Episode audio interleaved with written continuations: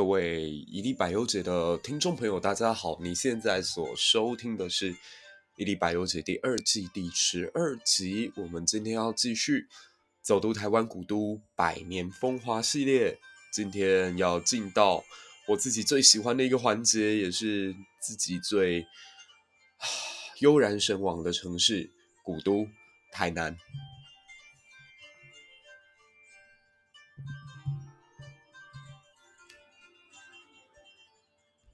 终于要聊到台南了。台南对我来讲，对一个喜欢文化、喜欢历史、对人文有兴趣、对台湾这块土地存在特别感情的任何一个人，应该都不可能在自己的心中会将台南移除掉。台南就好像与自己血脉相连，然后让你时常会悠然神往的一座古都。它本身其实就是一个精雕细琢而出来的古迹。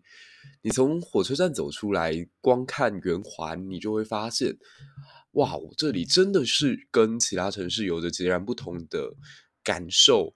因为它矗立的那个铜像，居然不是蒋介石，也不是孙中山，居然是郑成功。然后你如果从成功路走，就是火车站的正前方是成功路。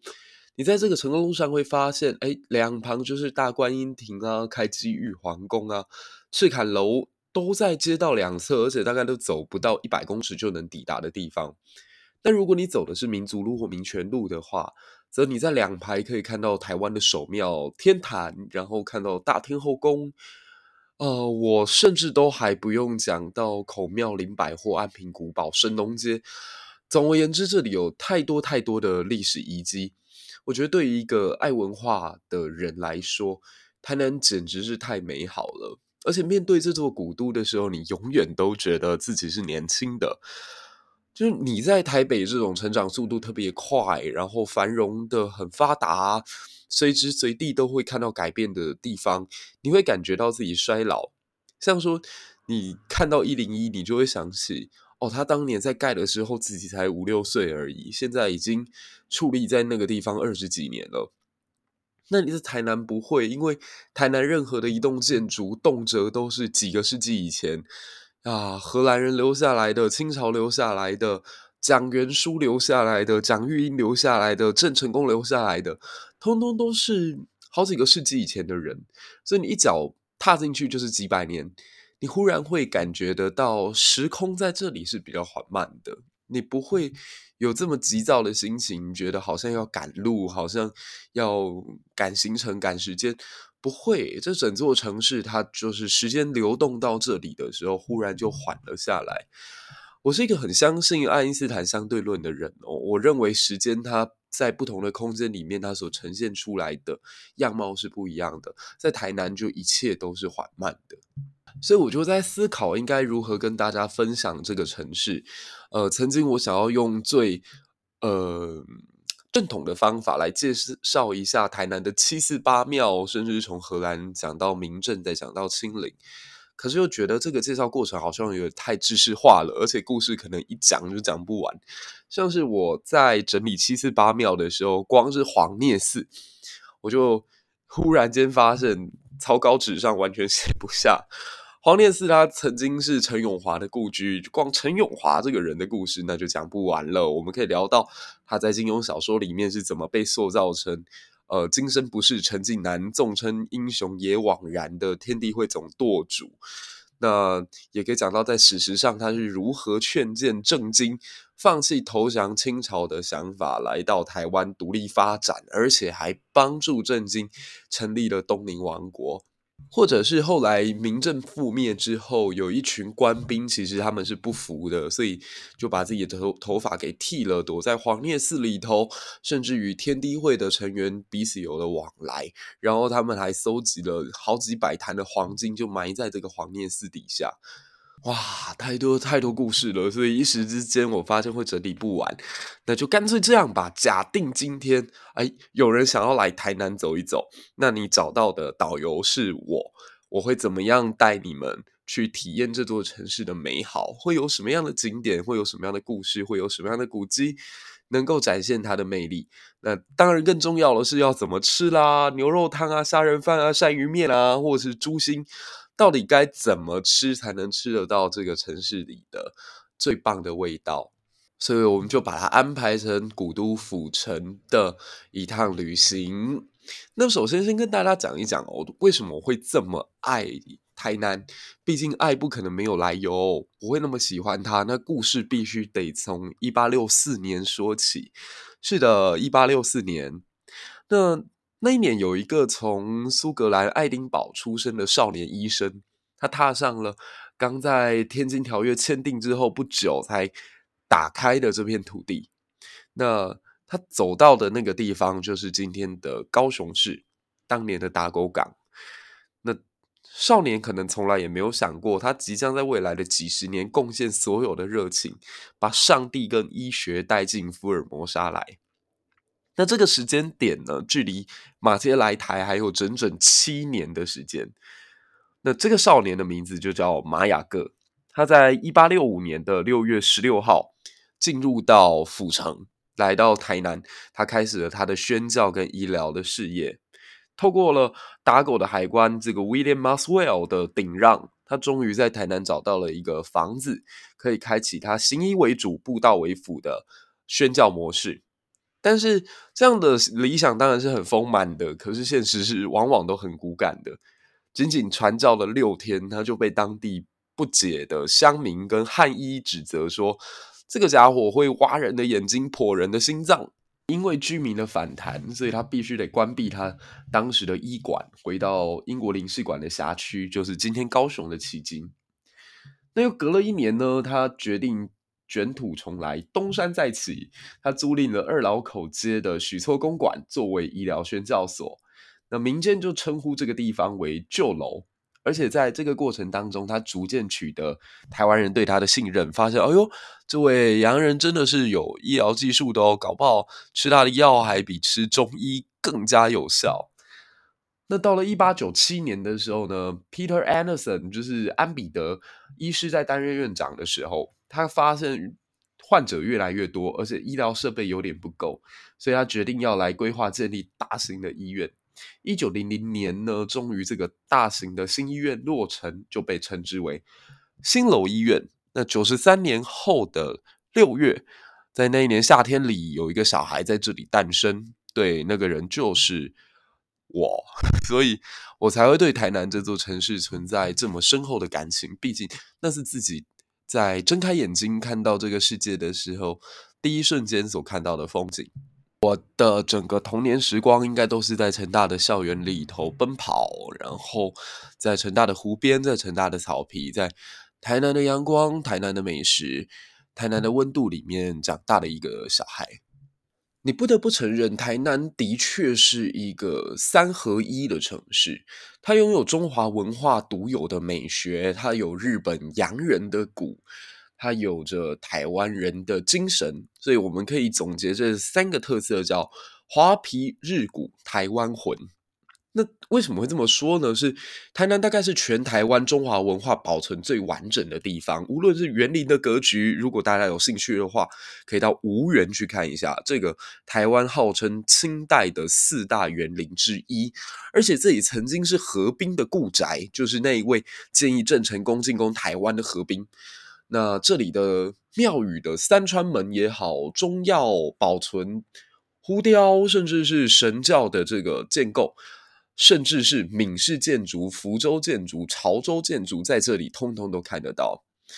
我们平常到了乡下地区看到三合院，那大部分是属于闽式建筑，就是红砖瓦。那福州式建筑呢，大家可以去看看延平郡王祠，它本身就是一个。绿瓦红砖的搭配，往往我们在美学上面都觉得绿色配红色非常非常的刺眼，非常的冲突。可是在这里你会看到，其实绿色红色之间是有所协调的。潮州建筑就更有趣了，其实呃，这里的三山国王庙就保存着当年在粤东的那种特色，它是属于灰瓦白墙，有点苏州风情，但是又不像苏州建筑的那个。呃，尾端会翘起来，就用燕子的尾端的那种感受。这里没有，它就是非常朴实的一个存在。我走访了台三线上面很多的客家庄，也从来没看过这么有粤东风情的建筑。然后为什么说这里有日本人的骨盖呢？是因为台南的街道以及所有的城市规划，主要都是在日本时代所确立的。它基本采取了棋盘设计加上圆环的双重呃组合。棋盘设计大家都知道，这是从长安，也就是唐代留下来的一种最基本的城市规划。街道主要是直横相间，圆环则是取经于。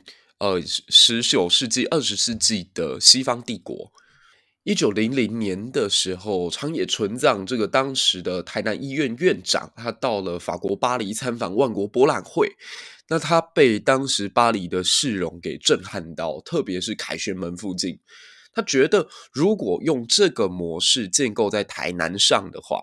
找路会变得更加方便，因为你一个路人走在一个街口，你就可以同时看得到周围所有辐射出去的街道各自是哪里。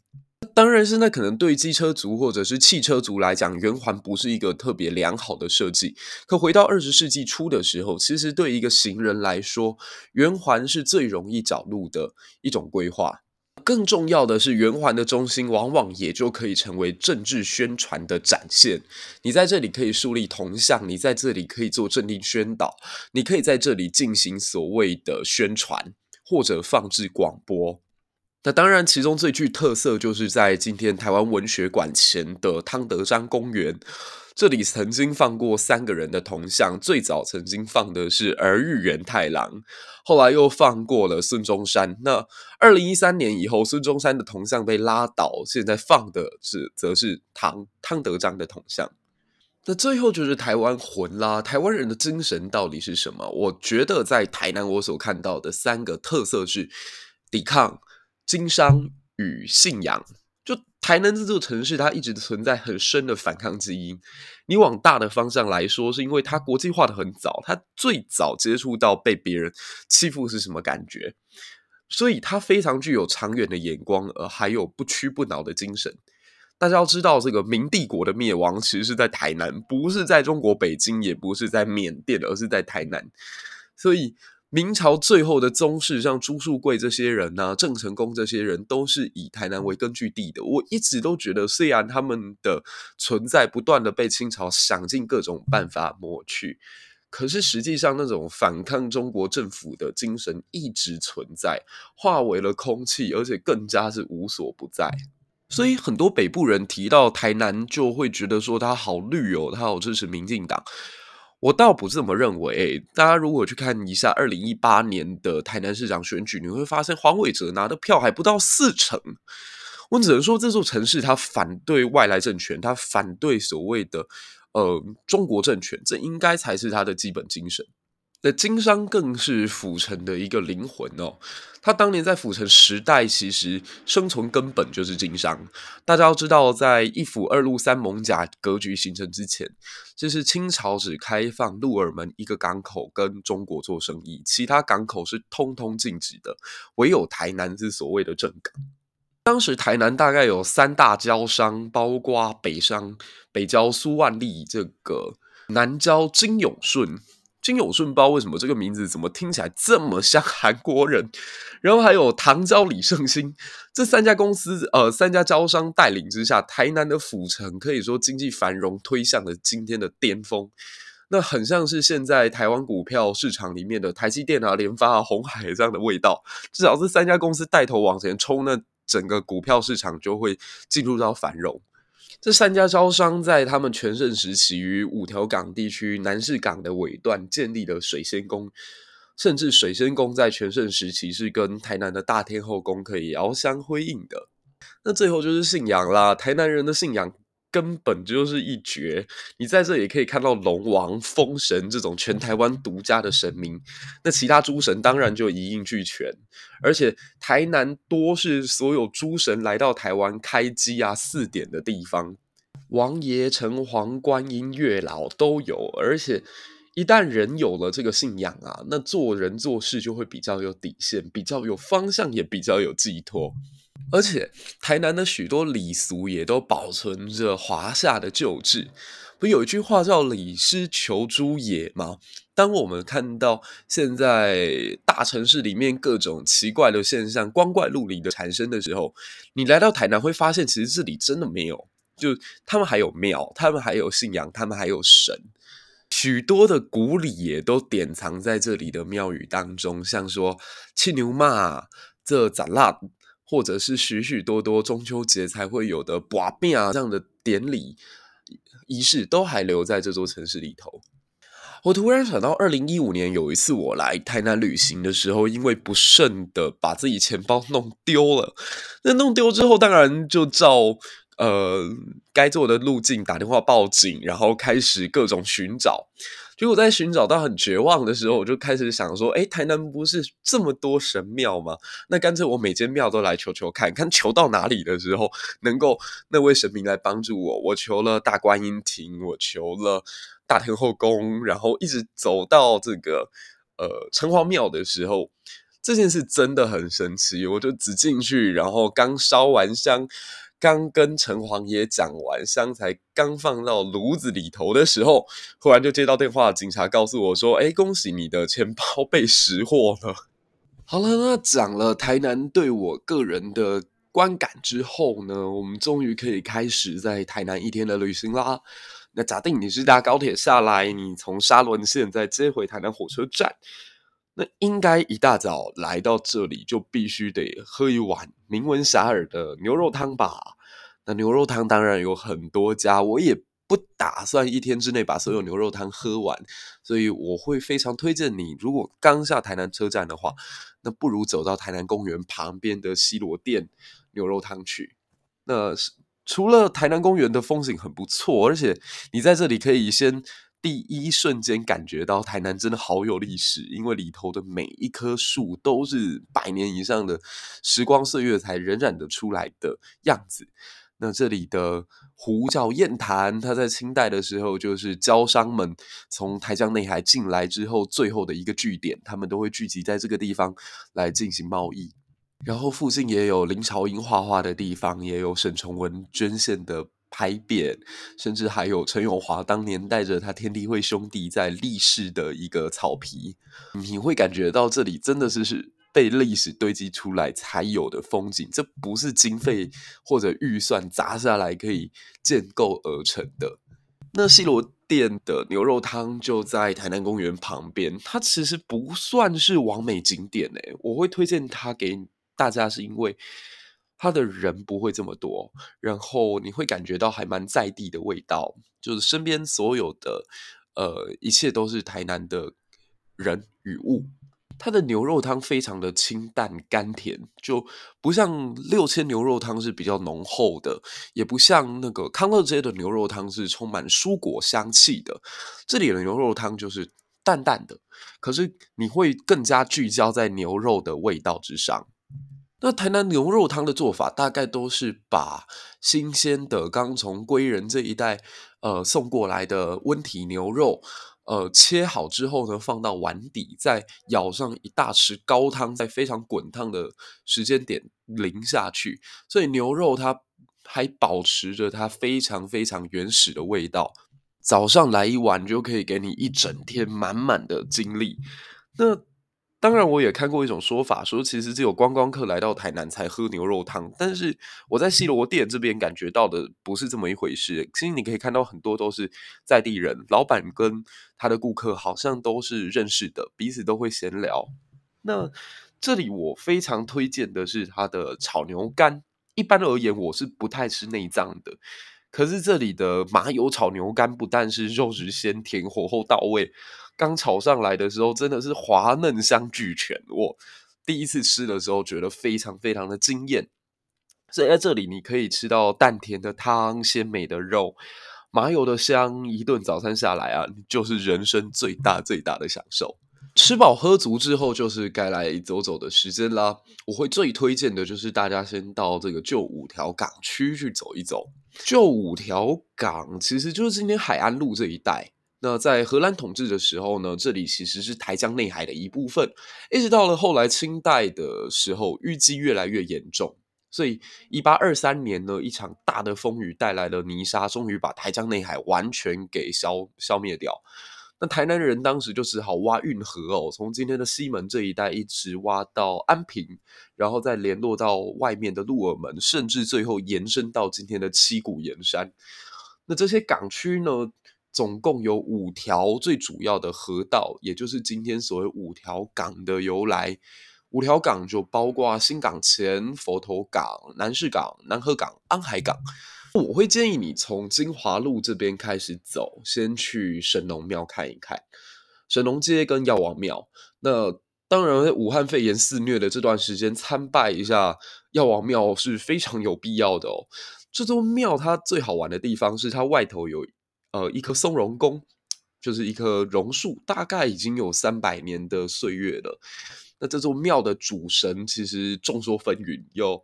庙方当然认为说他们的主神就是神农氏啦，因为神农尝百草，他的精神一直被后来的中药商人以及庶民百姓所崇仰。那当然，我查的资料当中也有发现说，其实药王也有另外一个指称，是指扁鹊，或者是唐代的韦思藏，甚至是药王孙思邈。总而言之，这里寄托的先民对于来到台湾以后，希望能够健康平安的期待。那庙的历史也有两种说法，一说说是一六八五年，当时台湾的知府蒋玉英盖的；那也有另外一说是乾隆时代的蒋元枢所建。你在台南你会发现，这里大概有三个蒋氏特别特别容易出现哦，就是蒋玉英、蒋允熙跟蒋元枢。那他们大概都在治理台湾的任内呢，帮助台南盖了很多的庙宇。那我个人其实是比较采信。呃，这座药王庙应该是蒋元枢所建，因为我去翻了一下蒋玉英时代的台湾府志，就一六八五年的这一本，其实没有提到说台南府城有药王庙，所以我会采信后者，就认为说这应该是蒋元枢盖的。那这座庙还有另外一个特色，就是它的坐向方位哦，传统庙宇方位都是坐北朝南，因为这样子才能够冬暖夏凉。冬天的时候挡住北风，而夏天的时候迎接南风。可药有药王庙的格局很特别，它是坐西向东。OK，它是一个坐着西方，然后朝着东方的坐向。那原因是东方象征的太阳与春天，药王神农氏它象征的寻求的是生命，所以它就会朝向太阳升起的地方。这里很有趣的点在于。神农庙刚好与另外五间庙的方向是相反的。这五间庙分别是小妈祖庙、广安宫、开基武庙、开山宫跟水仙宫，所以有着五马朝江一回头的说法。这里也顺带解释一下，为什么庙一般来说都要南北，而偏偏台南居然有五间庙是朝着西边的？原因在于我们早期先民都来自于中国大陆，所以你们。在沟通往来过程当中，一定要经过台湾海峡。台湾海峡上面的平安非常的重要，所以台南的神明他是看顾着台海，希望所有的旅人在这个过程当中可以得到平安。而神农庙刚好相反，他看顾的是台南府城里头，他是希望能够护佑的台南人的健康平安。哇！结果整整讲了一集，我们才来到第一个景点药王庙而已。那啊、我想这个系列大概我们就可以做好几次哦。那也希望大家可以呃继续期待，继续支持下去。那对很多大学生或者是十八岁呃刚考完学测的孩子来说，我想你们是需要去放放假走走。台南或许会是一个非常好的选择。那想知道台南还有其他什么好吃、好玩或者值得走一走的地方，以及更多在地的故事与历史，那我们就期待下一期吧。